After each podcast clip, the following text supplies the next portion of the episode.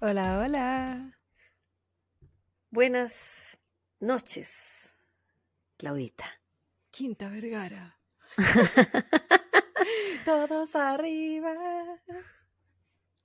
Con la energía. Esa canción tengo pegada cada vez que dijimos que queríamos andar con la energía arriba cuando empezáramos el podcast.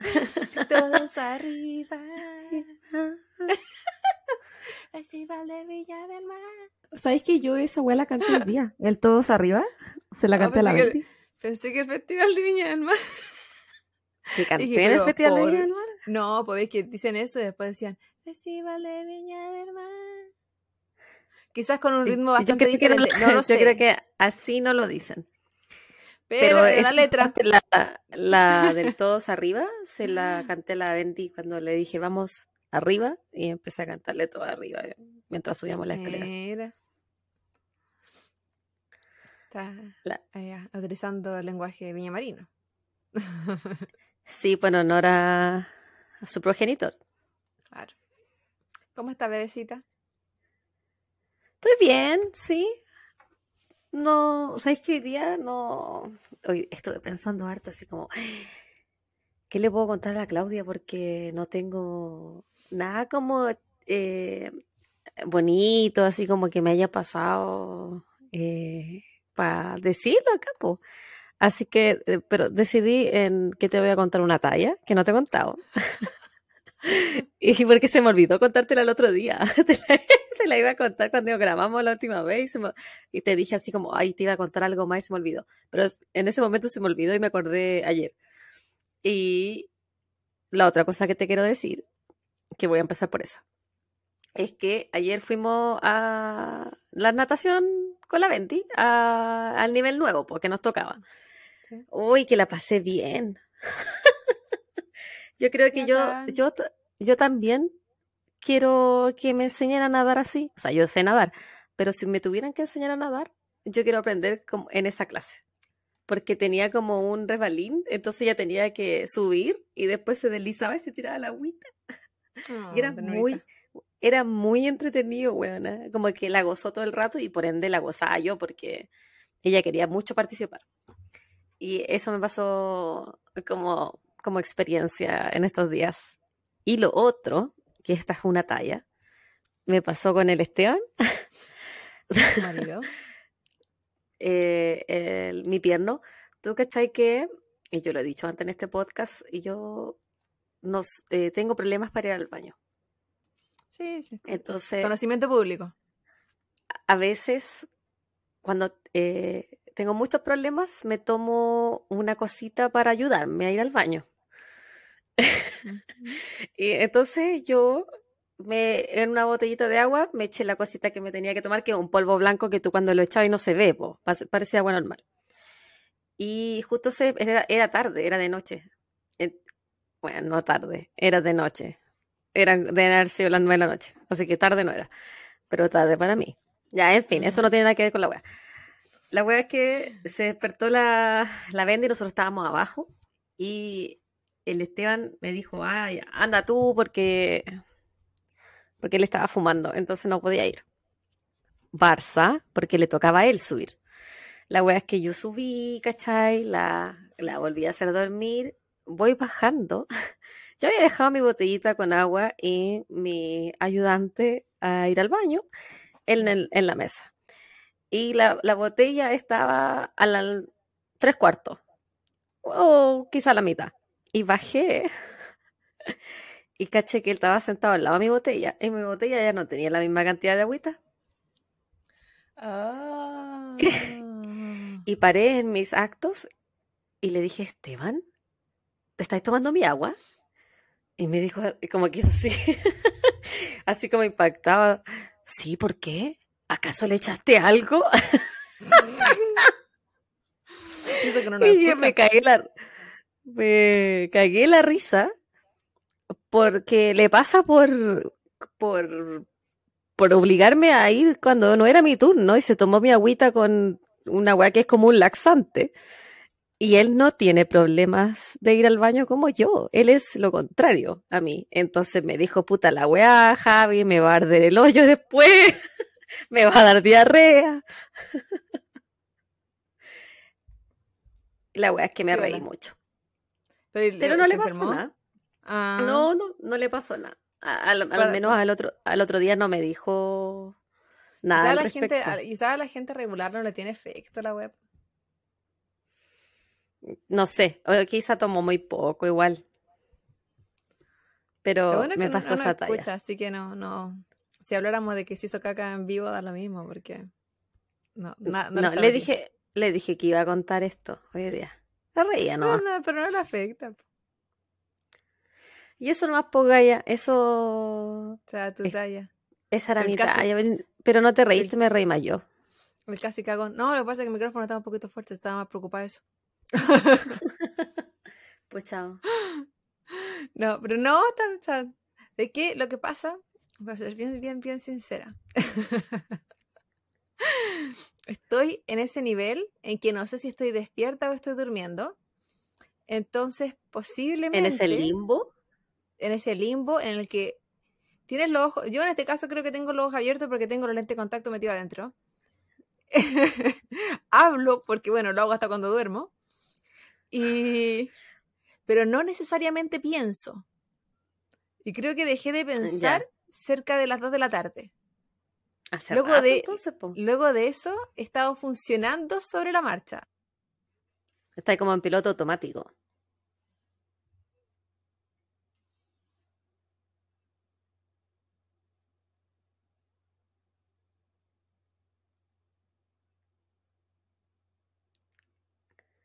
Claudia, ¿me estáis hablando? Porque no se te escucha.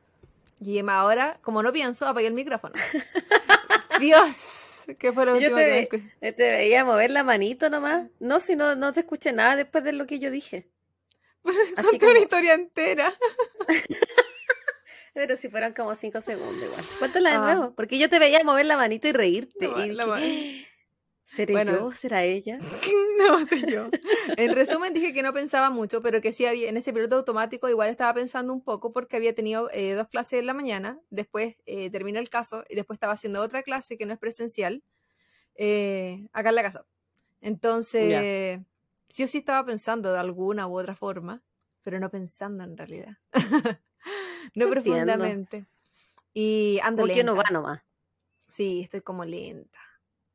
Pero ahí andamos. Lo que pasa es que anoche, bueno, tengo el, sueño cambiado y anoche dormí muy poquito. Muy, muy poquito. Mm, Entonces, estaba compensando con dormir siestas después de volver de clase para volver a amanecerme en la noche porque ya lo tenía cambiado, iba a seguir cambiado por siempre. Eh, pero hoy día no puedo dormir siesta porque tenía demasiadas cosas que hacer. Así que, bueno, y no voy a una... Después que terminemos de grabar, es que tú sabes que no puedo dormir menos de dos horas o tres, porque este cuerpo no puede. No, sí, eso es verdad. E, es, un karma. Es maravilloso, pero es un karma a la vez. Una vez un cabrón me dijo, pero esa weá no es una siesta, es un sueño completo. Mm, dos horas no es un sueño completo. Es que yo no duermo siesta de dos horas, pues Javita. No, sí sé. Pero, por ejemplo, cuatro, cuatro horas es un sueño completo. Pero yo creo que dos horas de siesta, dos horas de siesta, yo encuentro que está súper bien. Sí, yo pocas veces puedo dormir dos horas de siesta. La verdad, mi cuerpo me, no, es así como, eso no es suficiente. Pero las pocas veces que duermo, si que en general yo, no duermo, sí, hasta ahora que ando con el, tema del sueño cambiado, sí. Nada que hacer. Yo de repente duermo siesta así como de 20 minutos, 15 minutos y quedo súper bien. Oh, yo jamás. Eso ni en la micro. Mi época universitaria, donde tomaba el autobús, el transporte público para ir a la universidad, que ahí dormía hasta parada, era lo mismo, como fuera, donde fuera. Una vez desperté y tenía el cuerpo colgando como hacia el pasillo. No importaba. Pero Claudia. Y después eh, conocí una pose y dije, y después de, ya, eso fue como mi último año y con eso ya me mantuve. Claro, si me tocaba asiento, porque si iba para jamás, era como que iba con los codos, como que hubiese ido rezando, con los codos en mis rodillas, pero con la, con la manito apoyada en mi cabeza. Entonces mi cabeza era estable y yo solamente iba moviendo mientras dormía. no me creer que haya dormido así, weón. Yo me hubiese caído. Ah, jamás. Y despertaba dos paraderos antes o uno, dependía. Mi cuerpo era muy sabio. El mundo estaba en mi contra, pero mi cuerpo conmigo. Oye, pero eh, cuéntame si es que te ha pasado algo bonito, aparte de, no dormir y de estar más lenta. Eh, que igual he hecho las cosas. Como el otro día, qué cosa bonita. Bueno, sobreviví. He, cumplido mis responsabilidades. Sí, he cumplido con las responsabilidades. Eh, me ha ido bien relativamente. Mañana vuelvo al trabajo. Y, oh, cacha, que llevaba tres días con dolor de cuerpo. A ver, ¿Ya? sí. Pero intenso, intenso. Porque, te, bueno, conté el último episodio que después de mi último día laboral me quería morir. Que te creías que te cortaran los pies. Sí. No, es posible todo, llévenselo. Ya, entregá. Casi casi que me ponía a llamar por teléfono a alguna de esta gente que hemos hablado en estos capítulos que les gustaba descuartizar. Ya, háganlo. Hágame ese favor. y no hubiese sido víctima, hubiese sido un favor, lo hubiese pagado. La cosa es que eh, eh, olvidé lo que estoy hablando. Que llevabas tres días con dolor de espalda. Entonces ayer dije, uy, voy a tomarme una pastilla, porque yo, yo, tú sabes, yo no tomo pastillas en general, ni cuando estoy resfriada, nada, porque me enfermo de la guata. No, que solo jalas. Sí. Yo soy muy, muy de tecito, hierbita y cosas así, pero en general no consumo nada, ni desde el ibuprofeno me hace mal. Y ayer dije, me voy a tomar un Tylenol, que vendría siendo como una especie de paracetamol para la gente en Chile, y no tengo idea en los otros países. no me pidan... Un analgésico no esteroidal. Exactamente. Gracias. No sé si el común de la gente sepa lo que es un analgésico no esteroidal, pero en fin, un analgésico. No tiene esteroides. es un analgésico sin esteroides, listo. No sé cómo se llama, eh, cómo más se llamará en otro país aparte de paracetamol. Que muchas veces tienen el nombre en las marcas. En fin, la cosa es que decidí tomarme una pastilla y después de haber sido, no sé, una hora, me sentía como nueva. Te juro que era, yo dije, soy una recién nacida. A ese, ese nivel de, de, de, como de plenitud sentía mi cuerpo. Yo dije, bendita medicina moderna, ¿dónde estabas todo este tiempo? Creo que no te tomaste antes. Porque, porque me enfermo, po. Entonces a veces digo, ya, un, día de dolor de cuerpo versus un día de, con, diarrea. No, prefiero un día de dolor de cuerpo, ¿cachai? Ya, ahí voy compensando. ¿Ay, y... preferiría la diarrea? Porque así quedo más flaca. No, acá dependiente del baño. Si destruirme para qué. La cuestión es que, eh, no, pero, y no me enfermé de la guata, entonces, bendita medicina moderna. Mejor aún. Y bueno, ahora estoy apostando alto. Me voy a, sí, esto va a ser es un juego, un, juego arriesgado que decidí realizar, pero estoy, dispuesta a correr el riesgo. ¿Cuál sería? voy a llevar pastillas para mi turno. Y si es que siento dolor. ¿Éxtasis? Claro. Voy a llevarme este analgésico eh, para el turno. Y si veo que ya, no sé, pues después de cinco horas, por ejemplo, ya empiezo a sentir molestia, para una pastilla. Con el riesgo de que me vaya a cagar en el trabajo. Espero que no. Dios me va a acompañar. Eso no va a suceder. Y... Llévate pantalones extra, igual por si acaso. Sí, voy a acompañarle. Y y eso, pues. Así que dije, hoy quizás está la solución a mis, a mis dolores internos. Yo no, no me lleva, yo me tomaría algo después del turno, no antes. Lo que pasa es que la semana pasada mi mamá me dijo lo mismo. El día, el primer día no tuve ningún dolor. El segundo día llevaba como dos horas y yo ya empecé a arrastrar las piernas. Te dije que esos zapatos me están destruyendo la vida. ¿Y te compraste las la plantilla que dijiste? no, no, no fui, no he salido. Si hoy día fui de, a clase y me vine. Pero amiga, Amazon. Aprovechando donde estoy. Eh, sí pensé, pero es que... ¿Cuál, es el, ¿Cuál es el chiste en esta historia? La gente que no está escuchando, es que yo estoy trabajando en Amazon. Mi lugar favorito. Sí. Así que cada vez que ordenen algo, acuérdense de Claudita y de cómo está la esclavitud ahí, ahí misma. Pobrecita levantando las cajas de las weas que uno pide. Sí. No, y pienso en mí misma, ¿ves que yo ordeno la comida en lata del papito? Porque ahí tengo la suscripción mensual. Esa cuestión pesa, pero tanto. Son muchas latas, pues, las latas del B. Mm. Y, y, yo digo, esa gente que tiene que mover esa caja. ¿Cuánta, cuántas hernias no produje. Pero bueno, hay que ser positivo. Eh, idealmente voy a bajar de peso. Idealmente voy a empezar a tener mejores piernas porque estoy haciendo más sentadilla. O, en el peor de los casos, voy a terminar con hernia. Y ya que más da. Igual tenéis seguro médico. Sí, Brilipis, ya lo tengo. Así que eso también es buena noticia porque necesitaba lentes y necesitaba eh, mi... Eh, ¿Cómo se dice? Eh, ¿Renovar? No, cuando... ¿Examen de ojo? ¿Examen me, tocaba, me tocaba la rutina de limpieza de los dientes, así que... Ah, ya. Como para mantener mis, mis, cosas. Así que, Piola, y ahora, volviendo a los que no, a los que nos convoca. ¿Qué estás bebiendo? Eso, wea, quería que me preguntara hace como 10 minutos porque se me está derritiendo el hielo, amiga. Eh, tengo aquí un líquido delicious y aquí tengo una coca. ¿Piscola? tú. Sí, sí, sí, sí. ¿Es una coca regular que celestita? Muestra la lata. No, no es regular. ¿Qué es con sabor? No sé qué sabor es, es distinta, pero dice así como Dream Flavored. Oh. Estas que son no sé. como por temporada, las que son como edición limitada. Porque es como edición limitada. No sé, fíjate qué sabor es. Deliciosa no la encuentro, es más dulce. yo que no, no puedo con la con las cocas de sabores, tampoco con las Pepsi de sabores que también existen.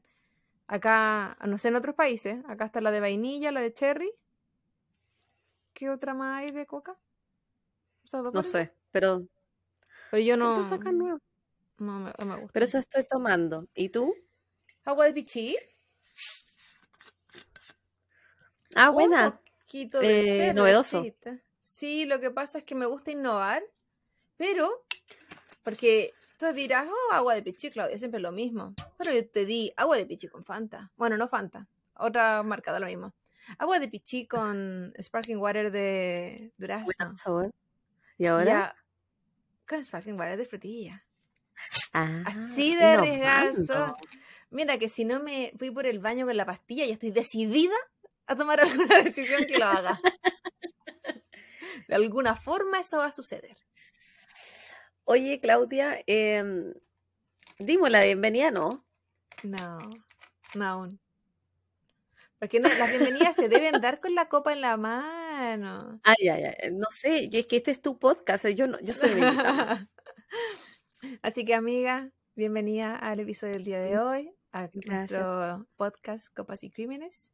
Y eh, además, eh, bienvenida a toda la gente que nos está escuchando el día de hoy, que se nos une, la gente nueva, eh, la gente que nos viene acompañada desde, desde, el primer episodio o desde mitad de camino, de donde sea, que nos conoce de la vida, que nos conoce de nunca, que toda la gente, bienvenidos sean. Oh, Bienvenidos. Incluso, bueno, yo sé que no lo va a ver, porque obvio que no, pero incluso a mi sobrinito que nos quiso escribir un mensaje. Cosito, que tuve que acusarlo.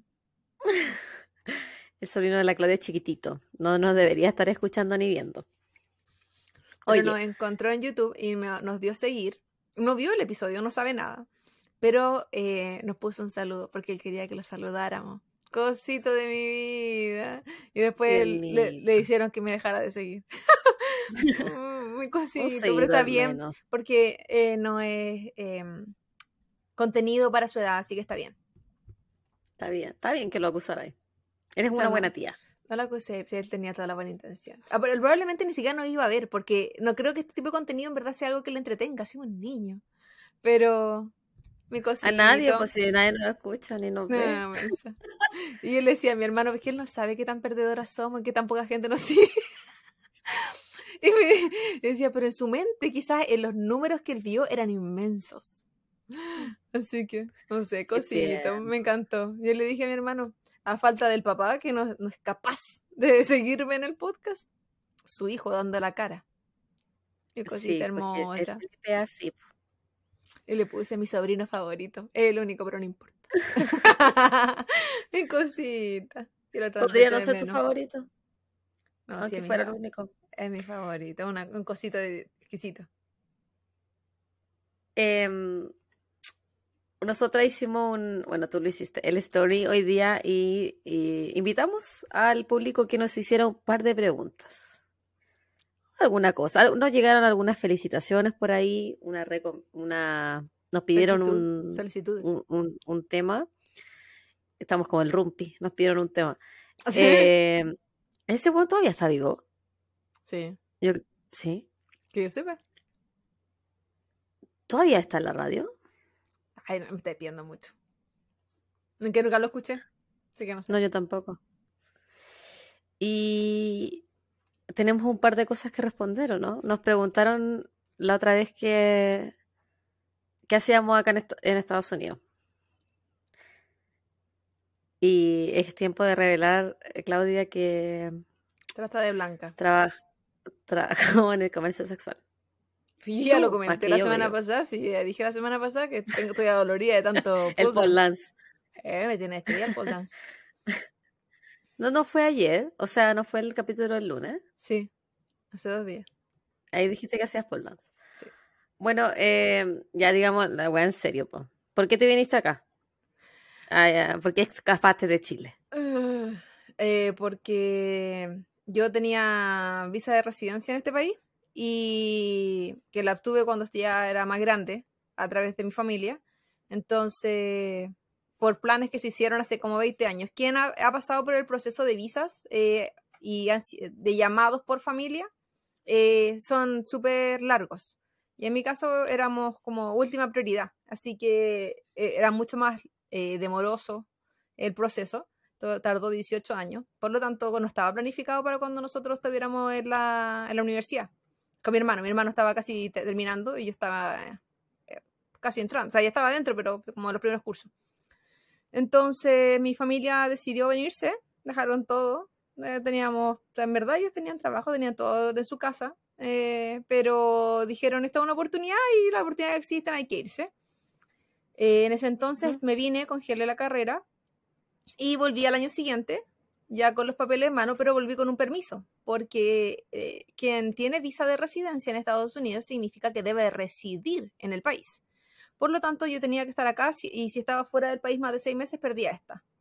Me devolví a Chile, terminé la carrera y estos permisos que me entregaban era por estar en la universidad, que yo ya lo había renovado, que era en duración máxima dos años. Entonces yo ya lo había renovado y me duraban hasta octubre del mismo año que me titulé. Entonces, eh, habían dos alternativas. O me venía y probaba, o me quedaba en Chile y ya no había más posibilidades de venirme porque iba a perder mi visa de residencia.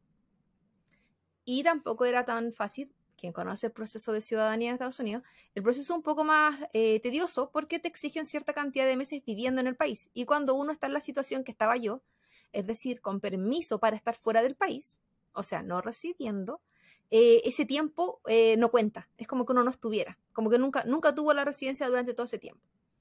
Entonces tampoco podía ah, eh, optar por la nacionalidad y de esa manera poder estar fuera del país indefinidamente. Por lo tanto, y luego de presiones familiares varias, y también porque recién titular no vi ninguna oportunidad laboral pronta, eh, eh, nosotros somos kinesiólogas, por si alguien se perdió el momento que dijimos eso. Sí, somos kinesiólogas de la Universidad de Valparaíso, en Chile. Sí. No la Universidad del Paraíso en Estados Unidos. Porque hay También hay una, y hay muchas Valparaísos en el mundo. 27 creo. La cosa es que después de eso, al final me vine. Y en algún, en algún momento pensé que iba a trabajar de kine acá la vida y quiso algo distinto. Y estoy, he hecho otras cosas por la vida en general. Así que esa es mi historia y estoy acá con mi familia. Mis padres siguen acá. La mitad de, o sea, solo mis tíos y tengo familia acá, pero en general mi gente, toda, toda, toda mi, el resto de mi familia está en Chile. ¿Y tu bebita? Pero tienes harta familia acá. Acá sí, porque. Tienes tus papás, tienes primos, tienes sobrinos. Sí, gente que se había venido antes que nosotros. Sí abuelo. Es una bonita historia. Salud por y, y no soy Kine acá, en resumen. Yo tengo la otra visión de quien se viene y no renueva el título. En la Javi tiene la otra versión. El lado, em, las dos caras de la moneda. Y yo me vine en el 2016. Me vine con mi pololo, mi novio, como se dice en otros países en ese momento, que también es kinesiólogo de la Universidad del Paraíso. Por eso lo conozco, nos odiamos. Y, y nos, eh, nos vinimos porque eh, yo hice todos los papeleos para, para sacar mi, mi el, para convalidar el título. Eh, con la ayuda de una empresa que me ofreció una visa de trabajo por X cantidad de tiempo, eh, una visa que es, costó dos años que saliera. así que nos vinimos en el 2016, nos casamos en Las Vegas porque Esteban no tenía visa de trabajo, así que él iba a venir como mi pareja. Y nos casamos acá porque yo no me quería casar, porque era mucho compromiso. Entonces, si me casaba en Chile, me iba a dar como un ataque. Y la Claudia sabe los, temas que yo tenía con el matrimonio. Querías que fuera más un trámite. Y en Chile iba a ser más ceremonia porque está la familia. Y yo en ese momento no, pod podría haber costeado un matrimonio como que quizá el que yo quería en ese momento, porque no teníamos pega. Eh, yo sé que esta es, mi historia de ser kine en Chile. Yo, a mí me costó muchísimo tener pega en Chile, casi no tuve pega en Chile y las pegas que tenía no me gustaban, no las la, encontraba que eran una basura al, comparación con todo lo que uno estudió y lo que se endeudó. Y pagaban muy mal. Y bueno, nos vinimos y y es y bueno yo trabajo como kine soy aquí se dice physical therapist. Después de eso saqué mi doctorado eh, mientras trabajaba eh, Esteban después se puso a trabajar también como kine. Em, ahora tengo mi residencia soy residente no visitante.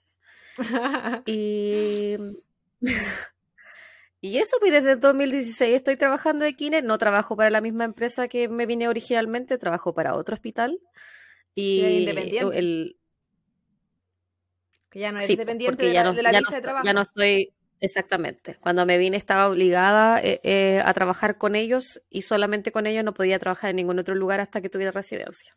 Ese era el, el cambio. Ellos me pagaron todo, la visa, eh, era el acuerdo, el contrato que firmé. Y, creo que eso es todo, ¿no? soy, soy kinesióloga acá.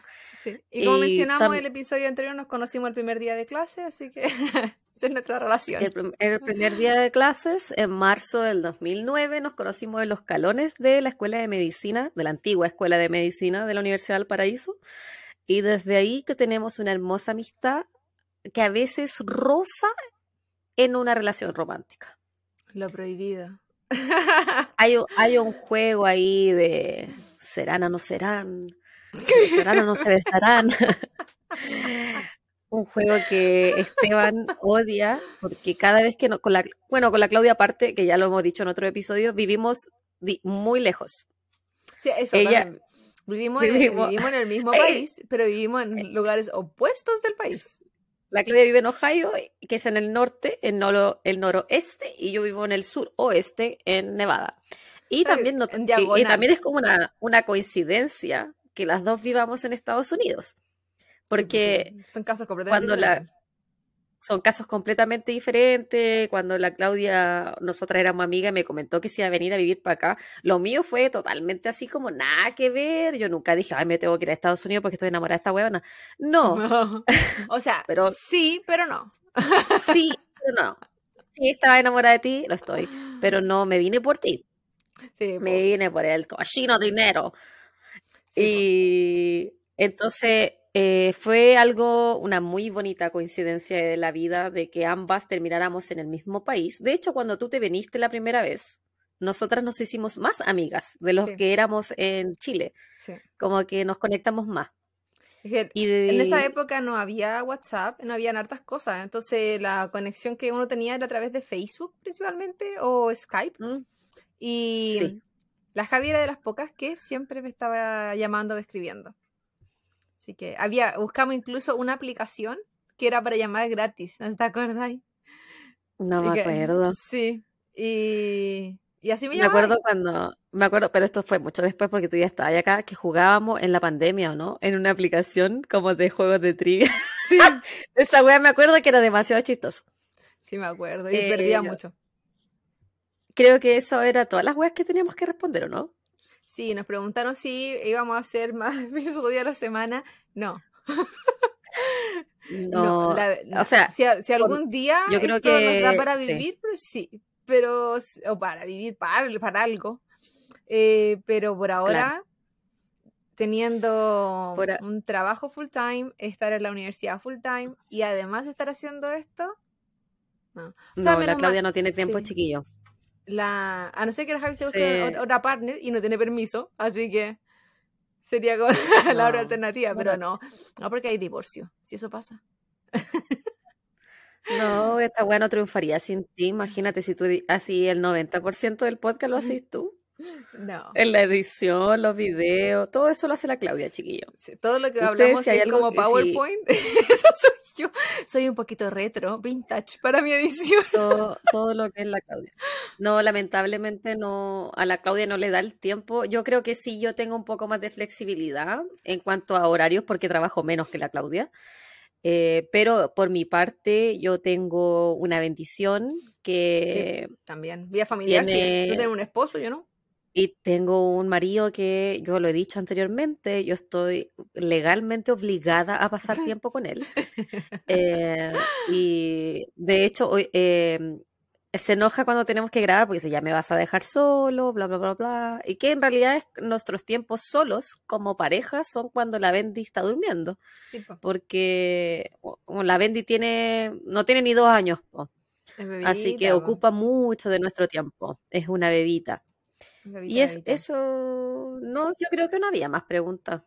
muchas felicitaciones y chiquillos, muchas, pero muchas, muchas, muchas gracias de todo corazón de los que nos escriben, que los que nos agregan, porque hoy día nos han agregado muchas personas que nosotras no lo agregamos primero. Y a, a, los que nos dan bonitos comentarios de que les gusta nuestro podcast, que nos encuentran secas, como decimos en Chile, eh, eso significa buenas.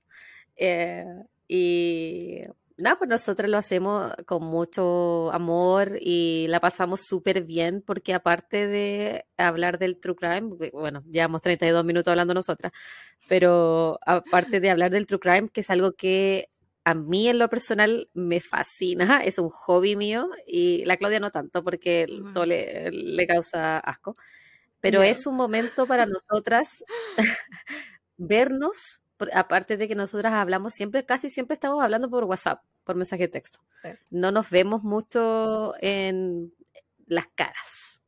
Entonces, el podcast también. llama para los cumpleaños. Es la fecha en que le, acepto que me llame y me obligue. Sí. o cuando te digo que te voy a mostrar la Bendy. Ay, sí, él acepta. Ay, sí, pero a mí no. No importa. Estoy acostumbrada ya que la gente no me quiera ver a mí, solo a la Bendy. Entonces, es bonito porque así nosotras no, no sé si es posible que nos acerque más aún de lo ya cercanas que somos. Sí. No sé si quieres agregar algo, algo más, mi vida, antes de que empezar. Se suscriban, si es que no se han suscrito, que nos pueden encontrar como Copas y Crímenes en todas las redes sociales y principalmente vaya a Spotify, ponga a seguir ahí en ese botoncito que está. Y si de pasada le gustamos, póngale al tiro 5 estrellas. Eh, si es que ya nos tienen en Spotify, vaya a YouTube y pónganos seguir, aunque no nos quiera ver, póngalo, a nadie le molesta. Y si es que está, nos ve por YouTube, vaya a Spotify y ponga a seguir para que nos ayude y crezca la, la comunidad. Eh, hay mucha gente que nos escucha o nos ve y eso no, necesariamente se ve reflejado en la cantidad de seguidores. Entonces, eh, para seguir eh, creciendo y si es que conoce a alguien que le gusten estas temáticas o que le gusten los podcasts, porque igual nuestro podcast, si bien es True Crime, hay mucho también de conversación, risas, comentarios, vida, qué sé yo, como misceláneo. Entonces, eh, también pueden, podemos entretener algún viaje de micro, algún viaje camino a la universidad, camino al trabajo, de vuelta del trabajo, al menos son mis momentos favoritos de podcast, o en la ducha, que también es mi momento favorito, o cuando hago aseo y cocino. Así que en cualquiera de esos momentos, que son momentos en que no puedo estar mirando una pantalla. Diste muchos momentos, pero sí, chiquillo. Y si por esas casualidades de la vida usted utiliza Apple Podcast o iTunes, suscríbase también por YouTube, no le cuesta nada. Sí, también. O los, hay algunos seguidores que tenemos en Evox, ahí tenemos otra cantidad también en, Google Podcast. Y es que hay tanto tipo de plataforma para escuchar podcast donde sea que nos escuche. Sí. Síganos. Y, y, y, síganos nomás, chiquillos. Y nosotros no le hacemos quieto nada. Ahora, si es que usted eh, ha recibido un mensaje de nosotros y por alguna razón no nos respondió, qué sé yo, que está bien, no hay ningún problema. No hard feelings. si, es que eso, si es que eso sucedió. nosotros no nos eh, sentimos mal, para nada, no nos rompe el corazón. No, sí, vivimos ignorados. Ni, ni nos destruye el pulgar. No, el tuyo, el Contentinity. No, si eso llegó a suceder, sepa que son mensajes que son, eh, no es automatizado. Nosotros vamos directamente mandando mensajes. Cuando agregamos gente hacemos lo mismo, porque creemos en el puerta a puerta virtual y una manera de llegar a la gente, eh, en verdad, es enseñándole nuestro contenido, porque nadie nos conoce, entonces difícilmente puedan llegar a nosotros de la nada. Ni Santa Isabel nos conoce. No, a nadie. Así que, se sepa que yo tengo los pulgares más rápidos del oeste. y, selectiva, ¿por qué no crea que sí fue elegida para recibir un mensaje pasaroso? No, no, no, Javi tiene un estudio de mercado. sí, y es verdad, chiquillo, yo lo he seleccionado a todos personalmente. Y otra cosa, nada que ver, antes que, antes que parta el corazón, si usted después de toda esta tertulia que nosotras hicimos, eh, tiene, ha, tenido, tiene alguna duda de, de nosotras, de nuestra vida personal, nosotras somos un libro abierto, o del podcast en sí, o, de, de, algún, de cualquier cosa, chiquillo, cualquier duda que usted tenga que esté en nuestro poder responderla, mándenos un mensaje o comenten en una historia si quieren también y nosotras prometemos anotar esa pregunta y responderla en nuestro próximo episodio. Incluso si quieren comentar algo, por ejemplo, la semana, o sea, el capítulo anterior, yo que tuve, fue mi momento de ventilar mis traumas en la universidad. Si usted también lo tiene, coméntelo. O si tiene algo que comentar con respecto a cualquier cosa que digamos. Si también vive en otros países, que a veces no escriben de otros países, eso me encanta que están en situaciones más parecidas a la mía que a la tuya, como trabajos más eh, como físicos en otros países y en ese intertanto escuchan nuestro podcast. Eh, siempre se agradece. Aquí estoy yo para acompañarlo en el sentimiento. Amazon no me deja escuchar nada, no puedo usar audífonos, pero de todas formas eh, lo acompaño en su libertad. Así que Dale nomás, amiga. Estamos listos después de 38 minutos. Vamos a, voy a, poner alguna parte. Si usted no quiere escucharnos, pase 38 minutos y luego de eso puede ir directo a la historia. Vamos a empezar a marcar esos minutos para que la gente se salte si que no nos quiere escuchar. Ahora, si que nos quiere escuchar, bienvenido sea. Si somos tan simpáticos. ok, se acabó la risa porque empezó la pena. Chao. Yo que la estaba pasando bien. Sí. A tomar un, un, un servito. Por favor, adelante, consuma su alcohol, humedecte sus labios. El pisillo de frutilla. ¿Está rico? ¿Está buena la orina?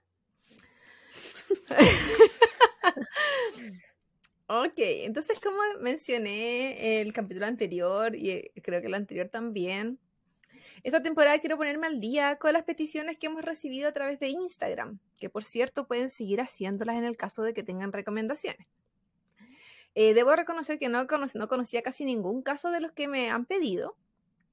Y... Lo que es muy bonito. Sí, lo que es maravilloso. Y además tampoco conocía la mayoría de los países que también me han pedido, como sucedió, por ejemplo, con el anterior. O sea, conocía el país, no conocía crímenes de ese país. Yo decía, bueno, no sabía que Rusia existía. un, un, pequeño espacio en el mapa. Era mar. Claro.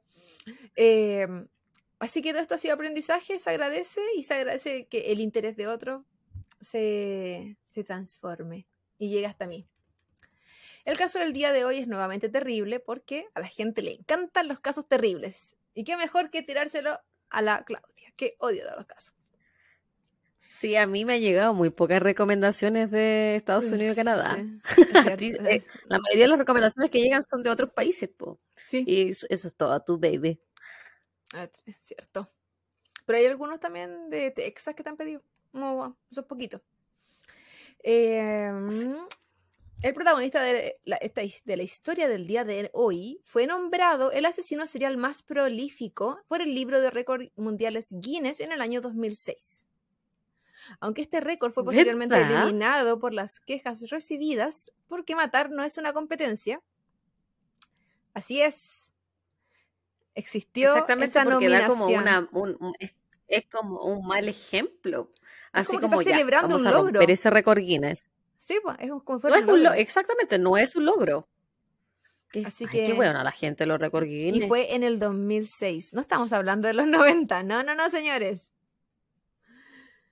Este, este, psicópata estaba al nivel y por sobre otros, tales como el británico Harold Chipman, que tenía 218 víctimas, el chino Kwak Hu Wanlin, que tenía 146, y el colombiano Luis Garavito, que tenía 138, para que sepas más o menos del calibre que estamos hablando.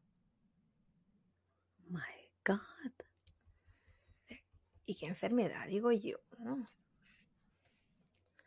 Además que hablamos de crímenes eh, que han sido diferentes a la mayoría de los anteriores, eh, siempre hemos hablado en general de que esto ocurre en una localidad. En este caso, este, a, esta persona eh, se trasladó y estos crímenes ocurrieron en tres países.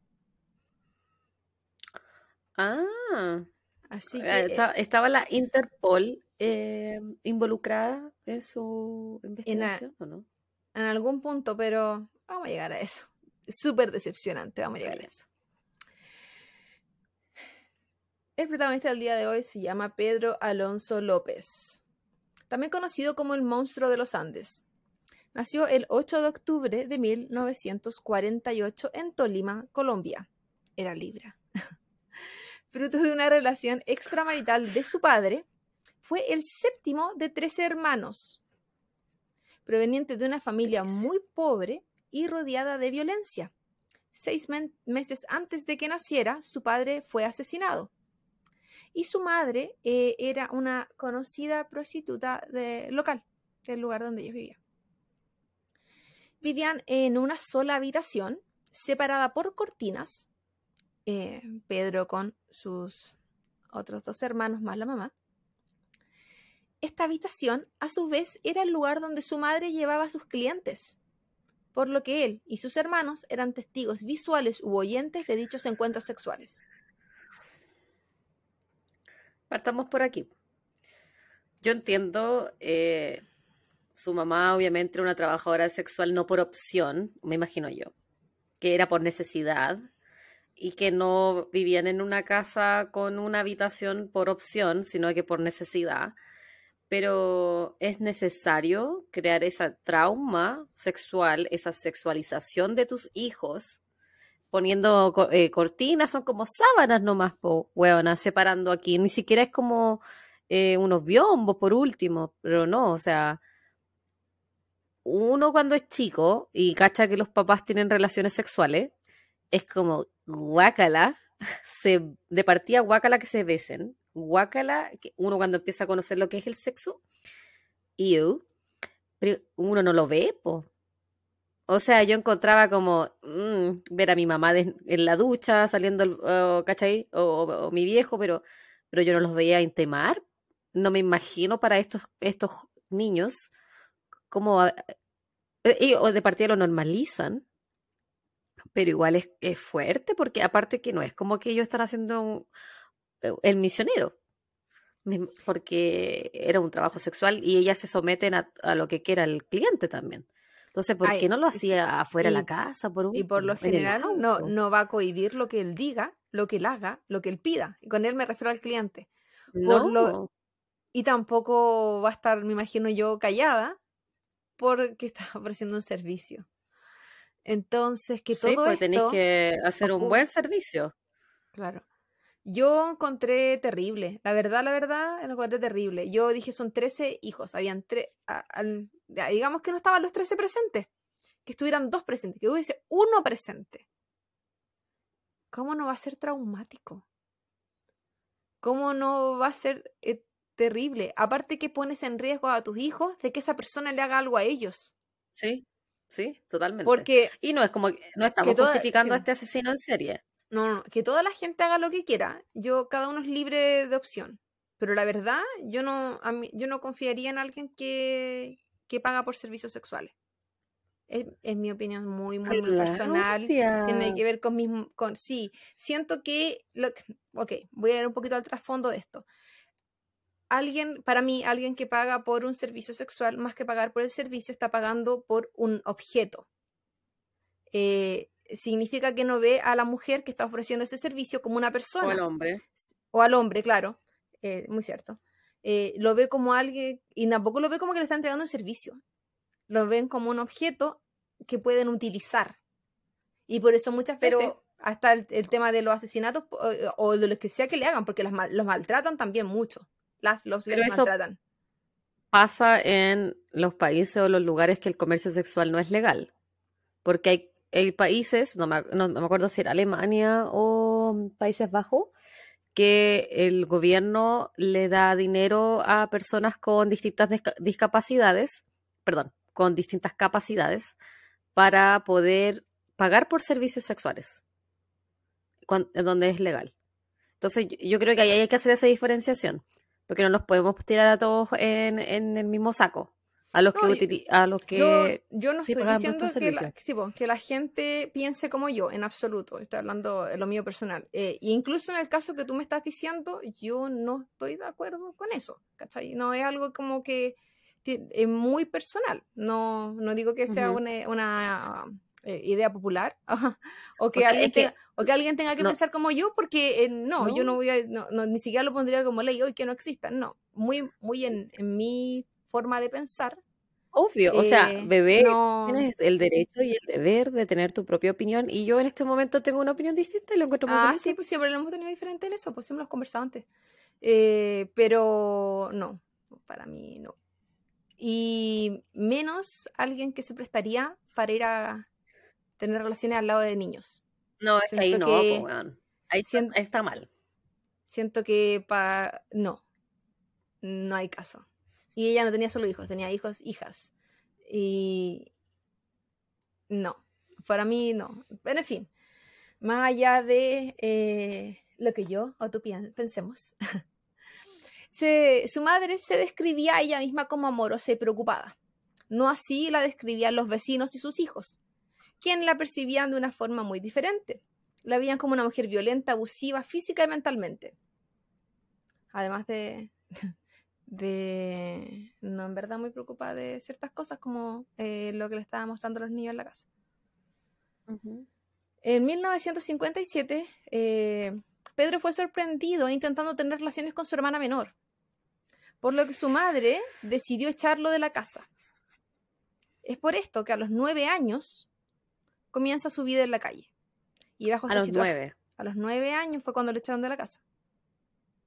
Entonces, la, parte anterior es como... ¿En serio? Se dice que la mamá lo castigó eh, quemándole los pies con vela y luego de eso lo echó. Y es como, Súper no, cariñosa, preocupada. No digo que él estuviera haciendo bien, pero probablemente estaba replicando lo que estaba viendo. Porque tenía nueve años y no trece. ¿Cachai? O sea, es un, sigue siendo un niño. Y la otra vez lo hablamos, de la sexualización de los niños. Sí. Porque exactamente lo que tú dijiste, él está replicando lo que ve. Porque él va a entender que eso es eh, malo, si es lo que ve todos los días. Si uno igual cuando niño sigue el ejemplo de los papás. Sí. O lo que vea, lo que esté a su alrededor. Bajo esta situación, viviendo en la calle, un hombre lo engaña ofreciéndole comida, se lo llevó a un edificio abandonado y abusó sexualmente en reiteradas ocasiones hasta que lo abandonó. Nuevamente, nueve años. Luego de esto, Pedro busca refugio en una pandilla de la calle para pandilla que probablemente eran niños como en su misma situación para alejarse de futuros eh, abusos o, depredadores sexuales. Y a su vez esto significó que estuviera involucrado en delitos tales como robo y en consumo de distintos tipos de drogas. Eso ya se convierte en parte de su vida. Tras cuatro años viviendo en la calle, a los 12 años es adoptado por una familia estadounidense residente en, Colombia. Eh, lo, escolarizan, pero Pedro dice ser abusado o con intento de abuso por parte de un profesor, por lo que arranca de la casa y deja a esta familia. Otros dicen que la historia era bastante diferente y que de hecho él se fue con un profesor. Pero oh. sea cual sea la historia, la, realidad es que él volvió a la calle. Y volvió a lo mismo que estaba realizando antes de ser adoptado, a los robos y a las drogas. En 1969, a los 21 años, es arrestado por robo y mientras estuvo preso fue abusado por cuatro reos. Ya cansada de esta situación que se venía arrastrando por distintos periodos de su vida, días después de que esto sucede, decide asesinar a estos reos, algunos degollándolos, otros a, golpes. Con esto gana el respeto de sus compañeros en la cárcel y la situación del abuso nunca más se volvió a repetir, al menos mientras estuvo preso. Estos asesinatos fueron declarados para la policía de ese entonces como defensa propia. Por lo tanto, a la pena que él tenía por robo solo se le añadieron dos años extra por matar cuatro personas. Matar cuatro personas. Luego de quedar en libertad en 1978, decide viajar y recorrer Perú. Es aquí donde se cree comienzan sus peores crímenes. Al recorrer este país, anduvo por sectores andinos, y de ahí el nombre, el monstruo de los Andes, donde se encontraban en su mayoría pueblos indígenas, o tribus indígenas como aparecían en algunos textos que leí. Pedro entonces buscaba durante el día a las niñas con las miradas más inocentes en edades entre 9 y 12 años. Las vigilaba. A veces esto ocurría por días, hasta que ellas estuvieran solas, sin padres que estuvieran vigilándolas o sin ningún adulto alrededor, para posteriormente engañarlas, secuestrarlas, llevarlas a un sitio baldío, lejano al lugar donde las encontró, violarlas, retenerlas durante la noche y asesinarlas por estrangulamiento durante el día siguiente. Esto es porque él deseaba mirarla a los ojos mientras lo hacía, por lo tanto para él era una pérdida el hecho de asesinarlas durante la noche, porque iba a perder el gusto de poder verlas. Mm. Qué hijo de puta. sí. O sea, eh, perdone mi lenguaje, Em, él definitivamente cuando, en, cuando niño, adolescente, no tuvo la oportunidad de ser una persona funcionante en la sociedad. O sea... No, demasiado dañado. Eh, dañado, o sea, no... Él nació como para sufrir y eh, fue abusado constantemente durante su vida pero eso no significa que tú tienes que tomar ese camino. Así que por, ningún lado justificable, pero eh, al mismo tiempo él fue, él fue una víctima y de víctima pasó a victimario. Sí, él deseaba hacer lo que le hicieron, declaró en algún momento. Sí. Así parece que Luego de. Sigue siendo un hijo de puta. Sí, sí lo fue. Pues. No se sabe. Eh, luego de asesinarlas, como dije, eh, al posterior a esto, él violaba los cuerpos sin vida de sus víctimas, las dejaba cerca de él, en el, lugar donde las tuvo, eh, y se dedicaba a tener conversaciones hasta que se aburría de ellos, y ese era el momento en que debía salir a buscar una nueva víctima. Se cree que tenía un ritmo de tres víctimas a la semana, Luego de esto, los cuerpos terminaban siendo enterrados a poca profundidad en, ciertos sectores y a veces volvía a desenterrarlos y hacía como una junta donde conversaban entre ellos. Entonces esta persona tenía problemas, serios problemas. Sí. Más allá de los sexuales, serios problemas. Buscaba compañía. Yo no sé qué buscaba, la verdad. El perfil de sus víctimas tenía cierta explicación para él. Al menos eso él creía. Debían ser niñas de comunidades locales, es decir, indígenas, dijimos del sector andino, porque eran, no porque fueran una algo que le gustara más o algo que encontrara más o menos atractivo, no. Era porque eran niñas más independientes, eh, tenía menos adultos alrededor y eran más confiadas. Entonces él consideraba que era más fácil poder secuestrarlas y engañarlas para que se fueran con él. Él decía que también le gustaban muchas niñas blancas que llegaban de repente con otros matrimonios estadounidenses o incluso irlandeses en el sector, pero esos papás nunca dejaban de mirar a esas niñas. Y, que, y él lo sabía porque hacía vigilia por días a veces. Mm. Por lo tanto, nunca tuvo la oportunidad de hacerlo. Las miradas inocentes que describía como factor importante en sus víctimas, explicaba que era porque él deseaba ver cómo esa luz en sus ojos se apagaba mientras ellas morían en sus manos. Y el rango de edad era porque es la edad en que él perdió la inocencia y él quería hacer eh, lo mismo a cuantas niñas fuese posible en el mismo rango todas perdieran la inocencia como él lo hizo. No, había mucho arrepentimiento tampoco aparte de él. No, para nada, po. Psicópata. Si los psicópatas no tienen sentimientos ni remordimiento. Pedro López reconocía haber atacado a más de 100 niñas en Perú, pero de esto no había una verificación. Era su palabra. Y sí, se jactaba de eso. Durante su estadía en Perú, un grupo de personas en Ayacucho, un sector en Perú, lo detienen cuando lo descubren intentando secuestrar a una niña.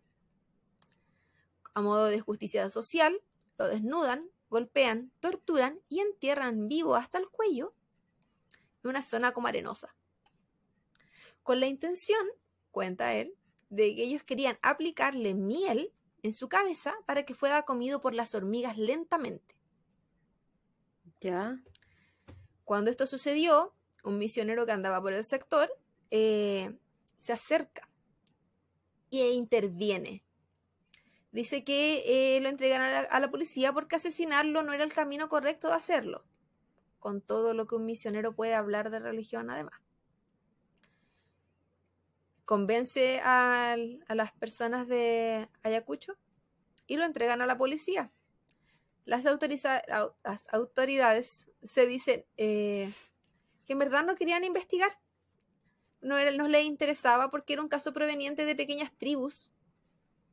No, no era algo que le que fuera importante para ellos. Por lo tanto, Pedro es solo deportado a Ecuador. ¿Por qué dirás ¿Por qué Ecuador? ¿Por qué Ecuador? Porque al igual cuando aquí te, eh, tú llegas a un país, por ejemplo, y tuviste escala, ¿dónde te devuelven? No sé. A, tu último país de, salida. No te devuelven a tu país de origen, no le importa cuál es tu nacionalidad. Te ah, devuelven de donde saliste. Sí, te devuelven de donde saliste. Entonces, por ejemplo, si hay alguien que va a Chile y tiene escala en Canadá, aunque venga de Inglaterra, lo van a devolver a Canadá. Se, devuelven idea. se devuelven en el mismo vuelo donde, donde llegaste. Sí, no, Yo, pensaba que te devolvían a tu, a, tu país de nacionalidad. Eso es, cuando. ¿Cómo se dice la palabra? Eh, cuando te extraditan. Ah, ya. Sí. Aquí solo lo devolvieron de donde, donde salió. Y en este caso, él entró a Perú por Ecuador, que venía de Colombia,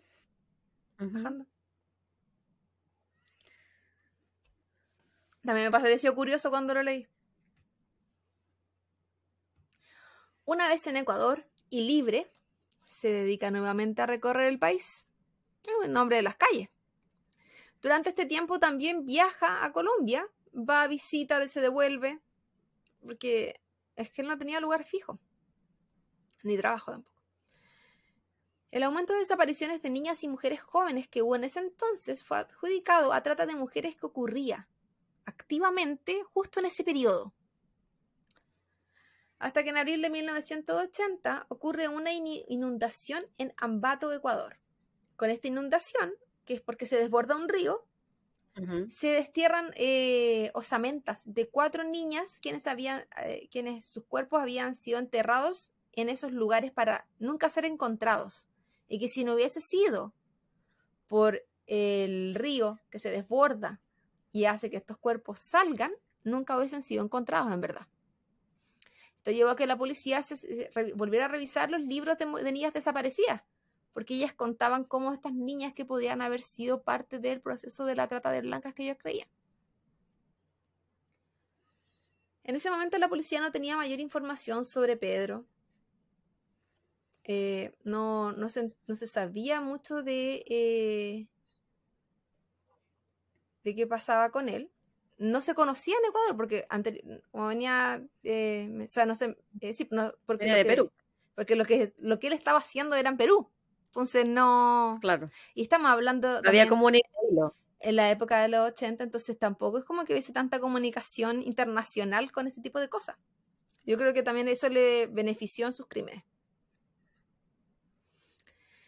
Días después de la inundación, una mujer se encuentra con su hija en el supermercado y se da cuenta que un hombre se la quiere llevar, que la toma y se la lleva. a mí lo que me llamó la atención en este caso es que esta niña tenía 12 años. Entonces, ¿cómo hizo para... Eh, yo pensé, dije, 12 años, igual una niña más grande. Aún así, se la estaba llevando. ¿Quién se sabe con qué razón? A menos que sea de mi porte. Y no hace grande. Yo me, refería también a más grande de, tema de entender, como no, no tan fácil de convencer muchas veces. Como irte con alguien. No necesariamente. Pero quizás, quizás con, no, y quizás con qué excusa también fue, quizás fue vamos a ver, algo afuera, no sé. Em, por lo que su mamá al ver esta situación comienza a gritar. Y esto eh, alerta a la gente que está a su alrededor, la gente acude en su ayuda y hacen nuevamente una detención social, donde lo retienen hasta que llegara autoridades, que llegó la policía. Nuevamente, la policía no sabía de la existencia de esta persona. Y Pedro no tenía interés en cooperar. Inicialmente se pensaba, porque nuevamente habían aparecido los cuerpos de estas niñas del río, que se sabía eran parte de la lista de niñas desaparecidas. Coincidentemente, días después aparece este hombre que se quería secuestrar a una niña. Hicieron la conexión inmediata. Tú estás ligado a las desapariciones anteriores. Ah, igual rápido. Yo creo que a falta de sospechoso, mejor sospechamos del primero que aparezca. sí, pero la chuntaron. Entonces, eh, pero el Pedro no quería cooperar y no sabía, no se tenía mucha información. No sé si en ese momento habrán empezado a averiguar en otros países de dónde viene, no sé, no sé cómo habrá sido en verdad la información porque no, no aparecía eh, si es que en algún momento los países se conectaron. No, no, no, se menciona. Quizás en ese punto ya sí. Y entonces Pedro no quería cooperar. Intentar, y aquí hay dos versiones de esta historia. Dicen que eh, él estaba en tratamiento de silencio. Preguntas que le hicieron en el interrogatorio por horas fueron no respondidas. Por lo tanto, la policía decide llamar a un sacerdote que trabajaba en ese lugar y pensaban que si el sacerdote se ganaba la confianza de Pedro, Pedro podía confesarle al sacerdote, si bien no iban a obtenerlo de ahí por el secreto de confesión, podían generar una confianza con él para que él pudiera al menos hablar y decir algo. Esa es una versión. Bueno, y se supone que el sacerdote se dedica, lo escucha y eh, no termina de escuchar el relato de Pedro por lo monstruoso que era lo que él contaba. Posterior a eso, mm. Pedro cuenta su versión. Esa es una, parte de la historia. Por otra parte, se cuentan que tras horas de silencio, él decide confesar que él mató a una de las niñas que aparecieron desaparecidas en del de, el desborde del río. Y luego en el interrogatorio, porque él empezó a contar su historia, cómo pasó, cómo no pasó, y le preguntaron si es que había más víctimas. Y ahí Pedro sin tapujo alguno, responde que sí, que habían más eh, de 200 víctimas en Ecuador, sobre 100 víctimas en Perú y muchas más en Colombia. Pero ¿de dónde tenía tanto tiempo? 200, 100. Estamos hablando de años también. Bueno, pero ¿cómo, cómo no, no había como registro de niña desaparecida? Igual, o sea, entiendo que en la época no había mucha comunicación tampoco entre comisarías, me imagino. Pero cientos de personas. Lo que se decía era que él buscaba o él se encontraba en lugares donde la policía poco y nada iba a hacer por investigar esto, estas desapariciones. Entonces. Es que sabía elegir socialmente a, esas personas. Sí. No iba a ir a elegir a una persona con dinero, a una persona blanca, a una persona extranjera, turista. No, pues iba a ir a, a pueblos nativos o a estratos sociales más. Sí, porque tampoco él se manejaba en en estratos sociales muy altos, pues si pues, vivía en la, calle. No sabemos ni siquiera si se bañaba. Yo creo que lo de menos si se bañaba o no, pues Claudia. No, pero si te veis menos presentable en lugares de... ¿Cómo se llama? Ah, ya. Es más difícil porque la gente eh, rechaza más fácilmente en lugares socioeconómicos más bajos donde uno puede tener acceso a más indigentes, personas en situación de calle, por lo tanto no se juzga tanto porque estás como conviviendo con esa misma realidad versus que llegue una persona en situación de calle sin baño, sin nada, acercarse a una niña, alerta a todo el mundo porque lo ven como un ajeno. No lo ven como alguien que puede ir pasando solamente por la calle porque vive por ahí. ¿Entendí? A eso me refería con la higiene. Eh, o con el aspecto que tuviera. Eh, en sus declaraciones, él entrega detalles y con estos detalles, porque podía ser que él estuviera jactándose de cosas que no fueran ciertas, ¿cierto? Podía existir esa, esa idea. De, que de hecho, la policía, la policía en el interrogatorio lo que quería era saber quién era su pandilla, porque eran tantas las desapariciones que empezaron a ligar en características de edad, de lugares, de todo, que pensaron que él no trabajaba solo. Y él aclaró que esto era solo él. Y entre los detalles que entregó, entregó la localización de 53 tumbas. Vamos a decir tumbas porque son los lugares donde él enterraba estos cuerpos. En el área de Ambato, en Ecuador. Y además entregó muchas más en otros sectores donde también anduvo. Y con esta información, bueno, se encontró, se empezaron a, ver quiénes eran las, personas desaparecidas coincidían y empezaron a atar cabos y en verdad a hacer su historia más creíble. Se lograron reconocer, creo que 110 cuerpos de, lo, de todos los que él mencionó porque no necesariamente en todos los países en verdad fueron a buscar lo que él estaba haciendo. Por ejemplo, él ya se ha ido de Perú. Así que todo lo que había pasado en Perú ya quedó, ya fue.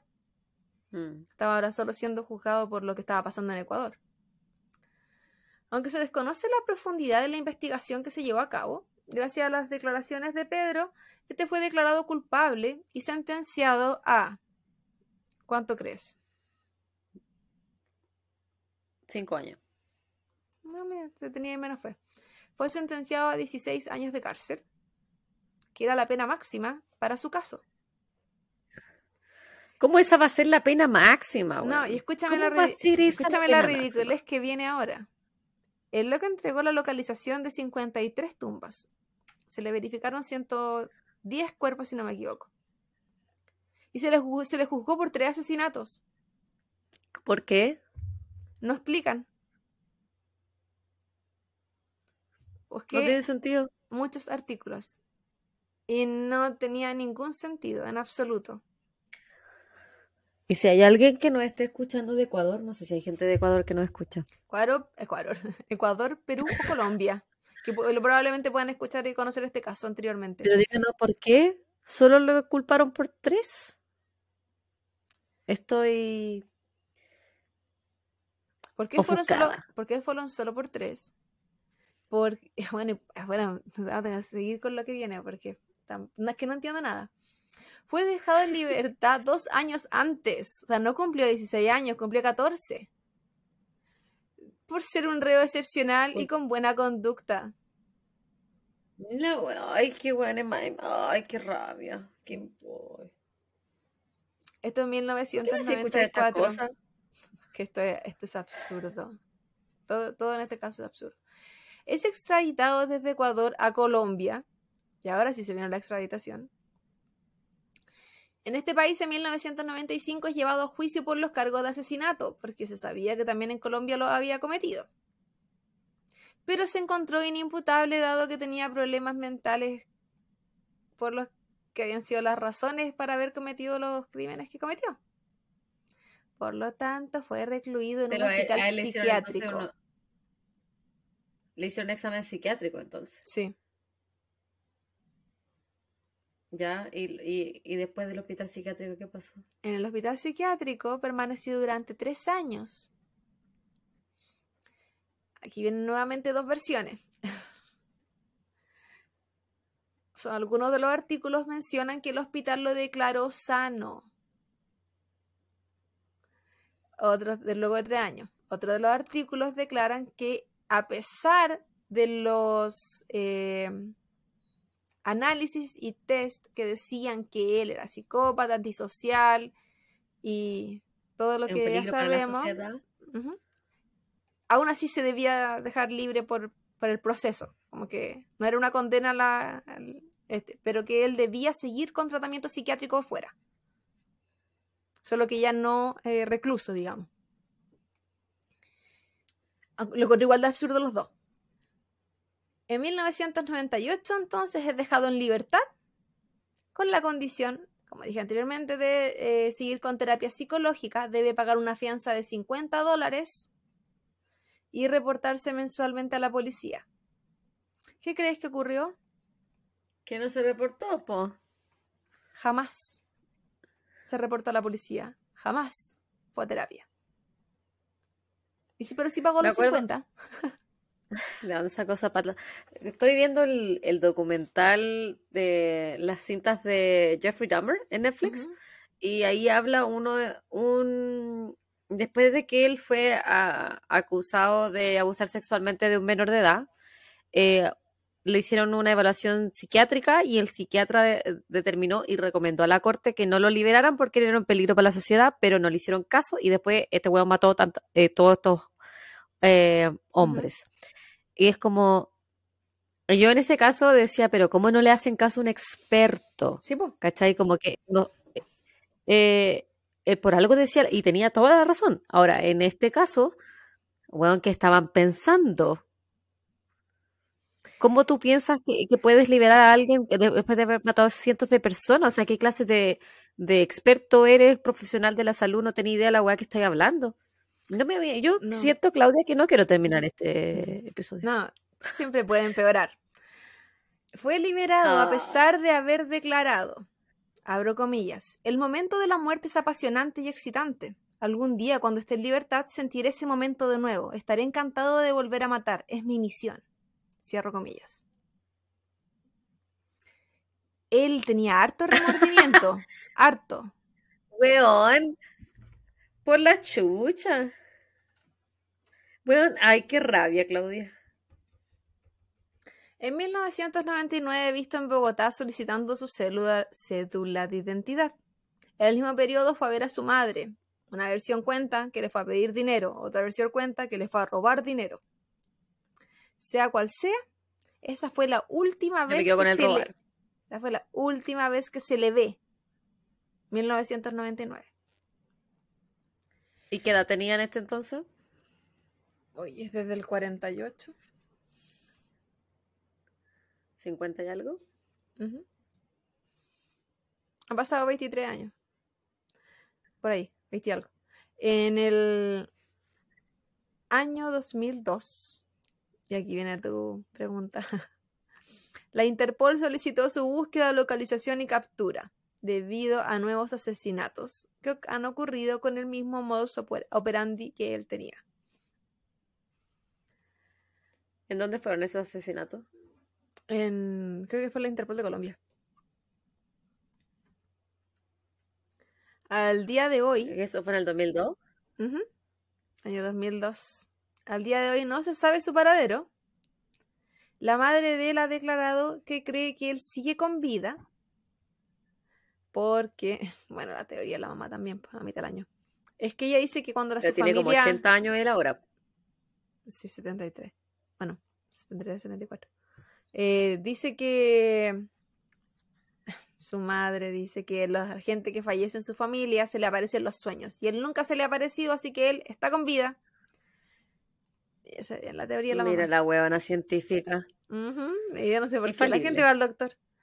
Eh, existe la teoría, y es algo que muchos creen también, que fue ejecutado vía justicia social por padres de las víctimas porque lo estaban esperando.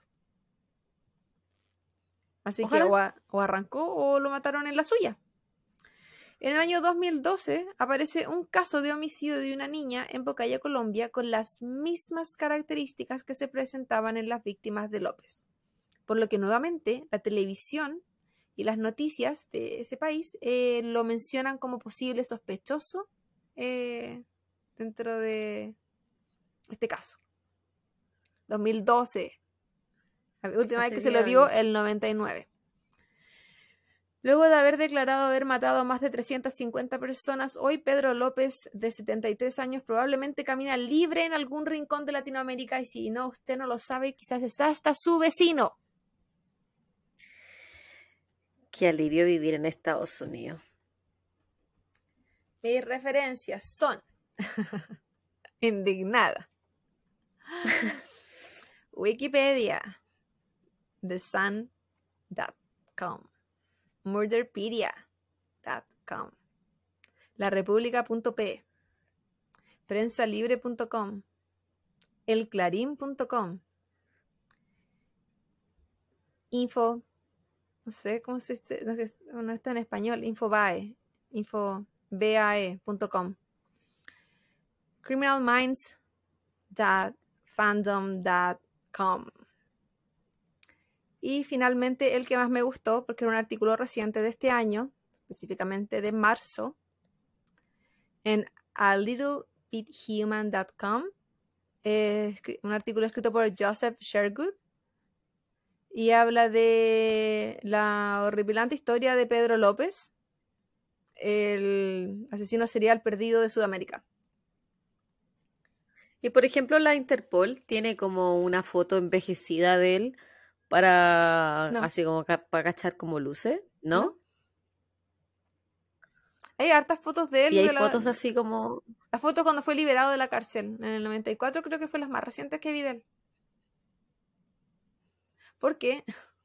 Porque obviamente lo estaban esperando afuera y qué sé yo. Entonces, cuando él sale después de sus 14 años, sale agradeciendo a Dios, así con las manitos al cielo. Porque asesino, violador, hacía necrofilia, pedofilia, sadismo, tortura, pero creyente.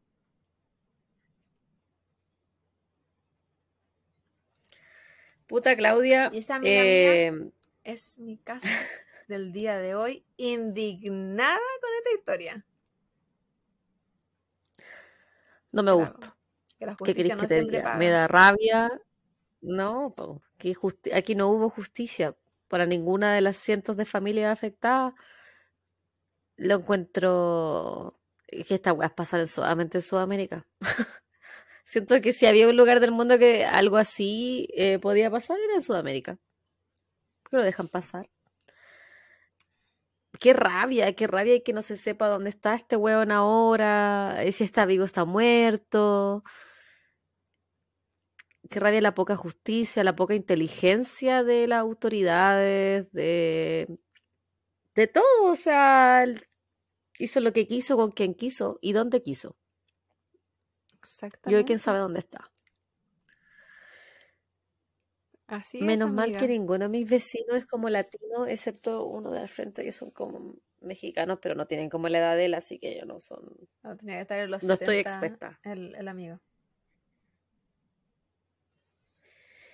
Pero sin embargo, a pesar de que fue un caso asqueroso y bastante desagradable de escuchar, y siento que últimamente solamente traéis casos muy oh, desagradables. terrible, pensé exactamente lo mismo hoy día cuando lo estaba haciendo.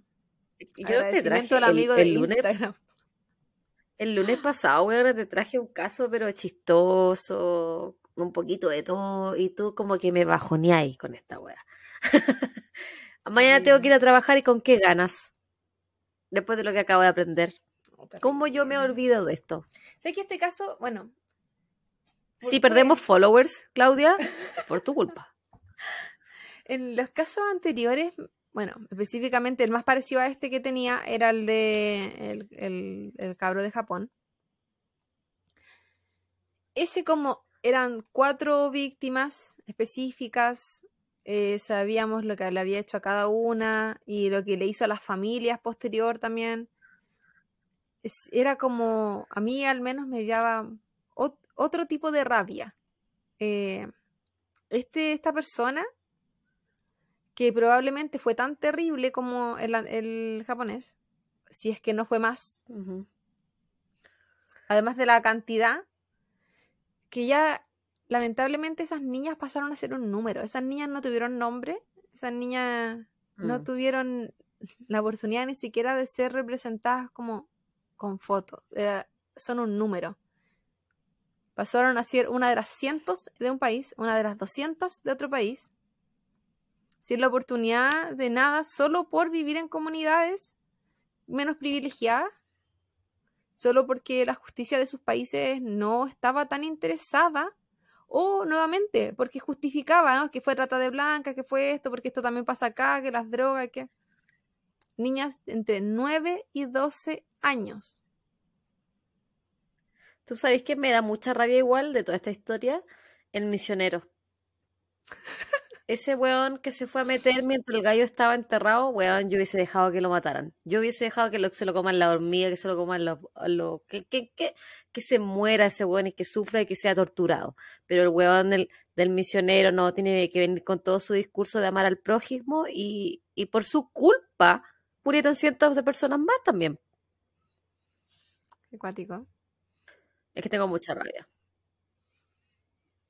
Tengo mucha rabia y insisto que deberíamos dejar las cosas bonitas para el final. Porque. Sí, e, es, lo que a mí, al menos con este caso, me pasó. Eh, fue el tema de la injusticia. Y me tocó como por otra sensibilidad, no la sensibilidad del caso anterior, que sentí una pena muy terrible con las familias porque encontré que los habían torturado. En este caso sentí esa indignación de las familias que nunca reciben la justicia, que nunca son escuchadas, que por venir de donde vienen no tienen el mismo derecho a justicia que otros, que son ignorados y, y como que las vidas de sus hijos tuvieran menos valor. Eso principalmente me, molestó. Obviamente, esta persona. Con, con, la palabra que dijiste, indignación. Sí. Excepto que es la palabra eh, perfecta. Eh, e impotencia también. Llega un punto en que mi indignación, mi rabia, lo que sea, ni siquiera ya va en contra de la persona que lo está haciendo, sino que como ser humanos que trabajan en justicia eh, no son capaces. es como lo que hablé el capítulo de los de Rusia. Eran adolescentes que no estaban ni siquiera planificándolo y no eran capaces de pillarlo. Era como, no, estaba, no, estaban, no tenían que pillar a los genios. en absoluto. Y pasó a cuántas personas. Y ahora aquí lo mismo. Estamos hablando de la lumbrera del paraíso. Era una persona común y corriente, con problemas de drogadicción, con récord criminal en situación de calle. Encuentro que son situaciones que pueden ser más detectables y que lo tuvieron, lo tuvieron tantas veces y los dejaron ir. Em, sí, qué rabia, man. qué ¿Quién este sabe? ¿Será, em, ¿Será vecino del, del de Francia? En bola están todos juntos como en la misma casa, weona. Con el de Uruguay también. Sí, pues. ¿Te das cuenta que me tengo En la hostal de John List. Em, me gustaría terminar el episodio en algo bonito, pero no sé qué decir. me gustaría creer que las cosas ya no son así, que el Internet y las redes sociales han entregado un mayor poder para casos poco escuchados que fueran más escuchados y que cosas como esas no siguen sucediendo o no van a pasar nunca más. Me gustaría creer eso. Dudo, pero me gustaría creerlo. Me da mucha pena pensar eh, que los niños viven en este mundo de esta forma. Con gente negligente, porque encuentro que la justicia de esos tres países fueron negligentes. ¿Pero por qué me decís esa wea a mí? Yo que tengo la Bendy durmiendo en la habitación de al lado. bueno, no la de al lado, la al otro lado. Sí. Pero Sí, yo siempre me lo pregunto en todo caso porque me siento culpable de haber traído una personita a este mundo que es una, mierda de mundo en realidad. ¿Cachai? Como que es un acto, yo encuentro que es un acto súper egoísta traer hijos al mundo. Porque tú lo haces porque tú quieres, o sea, no todos tienen hijos porque quieren, obvio, pero en mi forma de mirar el mundo, la maternidad y la paternidad deben ser deseadas o no serán pero en mi caso, yo que sí decidí ser mamá, eh, a veces siento que le hice un daño, porque a qué mundo la traje. A un mundo cruel, a un mundo injusto, a un mundo contaminado. Ojalá poder, cuando nosotras eh, nos vayamos de este mundo, dejarle un mundo mejor del eh, que el que nosotras recibimos depende de uno de trabajar en eso y de entregar cosas que niños como Pedro López no recibieron. Que yo no digo que todo lo que él fue eh, fue causado por los maltratos que vivió, pero probablemente su mente se perturbó y destruyó muy pequeño, con todo lo que le hicieron, que esperaban que hiciera. No, como dijimos al principio, no tuvo más oportunidades. O sea, él estaba como condenado casi a eso, no justifica lo que hizo, para nada. No, para nada. Pero eh, en algún... Eh, yo puedo de cierta forma quizás entender.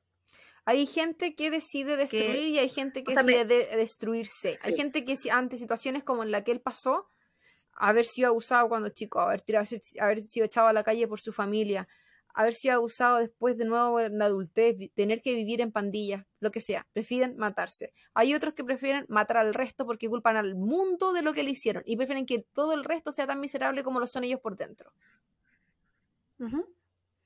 Entonces, ante un mundo así, ¿qué, se hace?